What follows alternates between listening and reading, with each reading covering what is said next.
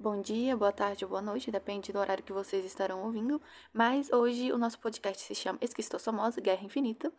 E vocês logo mais entenderão o porquê desse nome, mas ele é meio autoexplicativo. E vamos falar sobre a esquistossomose. Bom, é, inicialmente eu vou falar sobre um geral da doença, histórico, um pouco sobre epidemiologia e sobre é, profilaxias. Bom, primeiramente, é a esquistossomose é uma doença advinda de um parasita, um euminto, que é uma endemia parasitária típica das Américas, Ásia, Ásia e África. Tanto que chegou no Brasil, essa doença foi junto com os escravos africanos que foram trazidos pelas colônias portuguesas, né? Mas tem referências a milênios antes, como, por exemplo, os ovos do esquistossomo foi encontrado em múmias chinesas há mais de dois mil anos atrás. E apesar de ter sido encontrada há tanto tempo já sabendo dessa doença, ela ainda é muito, muito grave no século XXI. A gente está no século XXI, é uma doença ainda grave. Então, é por isso que o nome Guerra Infinita, porque simplesmente não acaba. Tem como, mas ainda a doença está sendo bastante prevalente. É, a OMS estima mais ou menos que 200 milhões de pessoas são infectadas, né, estão infectadas com essa doença. No Brasil, são mais ou menos 6 milhões, principalmente nos estados do Nordeste e Minas Gerais. Bom, essa doença ela pode ser conhecida por vocês como barriga d'água, xistosa ou doença do caramujo, pelo caramujo ser o hospedeiro intermediário. E a esquistossomose ou maçônica, ela é caracterizada numa forma mais grave, que é a hepatoesplênica, que pode levar até a morte do indivíduo pelo aumento do fígado e do baço. E como eu disse, mesmo com diagnóstico, tratamento simples, a esquistossomose continua sendo um sério problema de saúde pública, como a gente consegue observar. Não basta só o controle da morbidade, ou seja, impedir o aparecimento das formas mais graves. É necessário também que haja um controle da transmissão, que é o principal, para poder interromper esse ciclo evolutivo do, do parasito, né? E o surgimento de novos casos também, porque a forma mais eficiente de uma pessoa não precisar ser tratada é ela não ser infectada, ou seja, não ficar doente. Então, Tipo, a medicina, ela possui instrumentos suficientes para tratar, tratar esses doentes, mas é, só faz o controle da morbidade, não há esse controle da transmissão. Porque ele vai além da capacidade dos médicos e dos cientistas. Ele, esse controle deve ser feito com ações governamentais mesmo, como o saneamento básico, instalações de água e esgoto nas casas. Gente, é, a gente está no século XXI, mas pode acreditar, há locais no Brasil que ainda não há esgoto nas casas mudanças no meio ambiente, educação sanitária, combate aos caramujos, que é, como eu disse, hospedeiro intermediário, além do diagnóstico e tratamento das pessoas infectadas, né? Assim, em 1975 foi criado um projeto com o objetivo de controlar esse parasita, chamado Programa Especial de Controle da Esquistossomose PS. Ele ajudou bastante, diminuiu mesmo a quantidade de casos, houve um controle muito, muito eficiente, mas não controle de transmissão. Exatamente, não foi o foco. Então, o que a gente precisa hoje, nos dias de hoje, é esse saneamento básico e essa educação à saúde para as pessoas, porque a melhor forma da pessoa evitar a doença também é ela entender sobre a doença, entender como ela pode ser infectada e o que ela vai poder fazer para evitar isso. Então, é muito necessária educação para a saúde e o saneamento básico para todos. A gente tem que muitos esquistossomas são como Thanos. Eles são inimigos que vieram de lugares distantes, como o esquistossoma japonicus e o Aematobium, mas aqui no Brasil só sobreviveu o esquistossoma mansoni. E para fazer o diagnóstico é muito simples. Ou a gente analisa as fezes da pessoa para detectar os ovos, ou a gente faz um exame para detectar anticorpo para a gente ter sinal de infecção para lidar com a doença. A gente pode pensar que quando alguém é infectado pelo esquistossoma mansoni, é como se o corpo dela virasse a maleta do personagem principal de Animais Fantásticos e Onde Habitam, lotada de bichos. Mas nesse caso, seu corpo é a maleta, e dentro de você não tem animais fantásticos, e sim um monte de parasitas e os ovos deles. Mas, sem pânico. Apesar da guerra contra os parasitas ser, de certa forma, uma guerra infinita, temos que o tratamento para essa doença é até que bem simples. Depois de diagnosticada, a pessoa vai ter que utilizar um antiparasitário, chamado Praziquantel.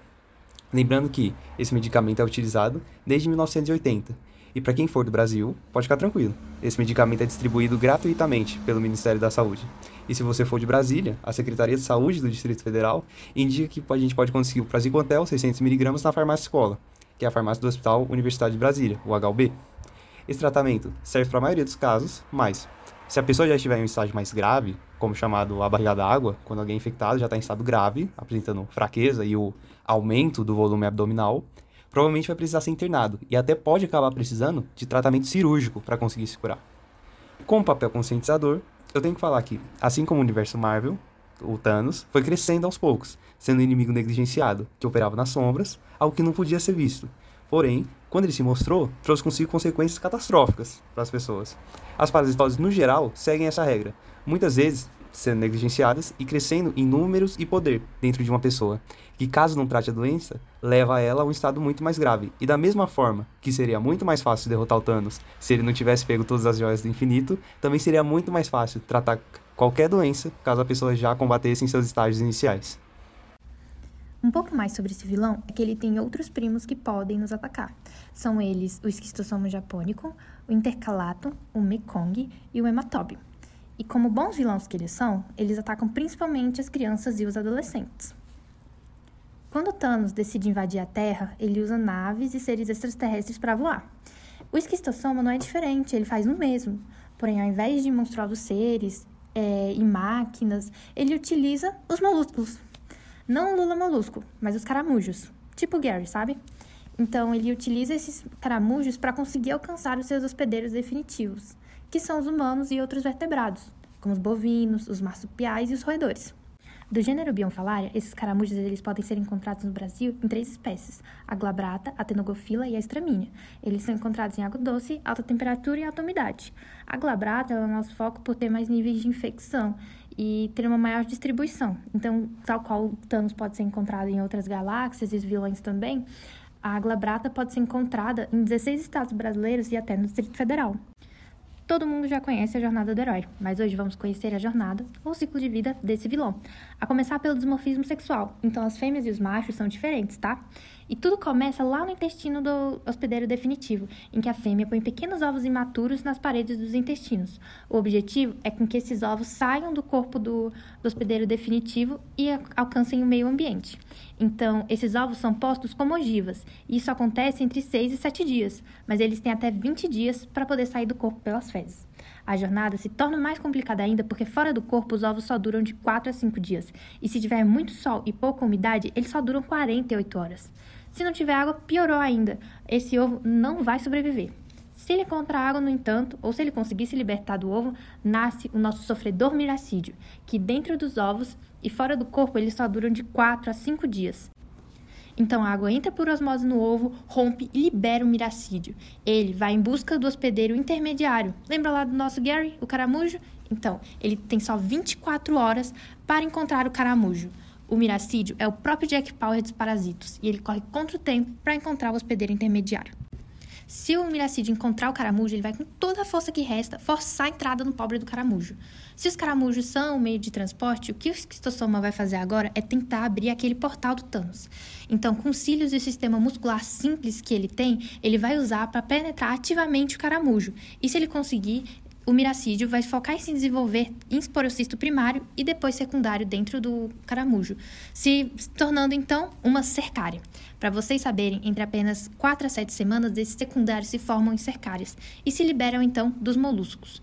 Um miracídio pode formar até 300 mil cercárias, e essa liberação depende da luz e da temperatura do ambiente também. A cercária, então, é a forma evolutiva melhorada que vai infectar os seres humanos, e elas duram mais ou menos dois dias. Então, através de penetração ativa de novo, as cercárias perdem a cauda e podem virar um esquistossomo. Então, dentro do corpo do hospedeiro definitivo, elas podem chegar à circulação sanguínea ou até à circulação hepática, chegando ao coração e ao pulmão. Então, elas são lançadas para vários locais do corpo e o local preferido é o fígado. Ali, eles crescem e se desenvolvem na veia porta e se tornam vermes adultos, podendo colocar até 300 ovos por dia. E depois, dessa grande conquista, eles comemoram com a reprodução tão sonhada desse vilão. Então, como é que faz para identificar esse macho? Porque o Thanos, além dele ser enorme, ele é todo roxo. Nosso vilão aqui, ele é milimétrico. Então, o macho, ele é mais largo e mais achatado. Porém, ele pode se dobrar para formar um canal em que a fêmea, muito carinhosamente, vai entrar, fazer conchinha com ele para poder realizar a reprodução. A fêmea, então, ela é mais fina e mais comprida que o macho. Os ovos, obviamente, são ovais e possuem um espículo bem característico, que parece um balão de fala como o da turma da Mônica. O miracídio ele é revestido por cílios e possui um sistema muscular bem simples. E a cercária, ela possui na sua porção apical uma caudinha bifurcada, e é ela que nos infecta. E qual é a taxonomia do nosso vilão? ele é um plateuminto da classe Trematoda, da ordem Diplostomida e da família Schistosomatidae, do gênero Schistosoma e a espécie que estamos vendo hoje, Mansoni.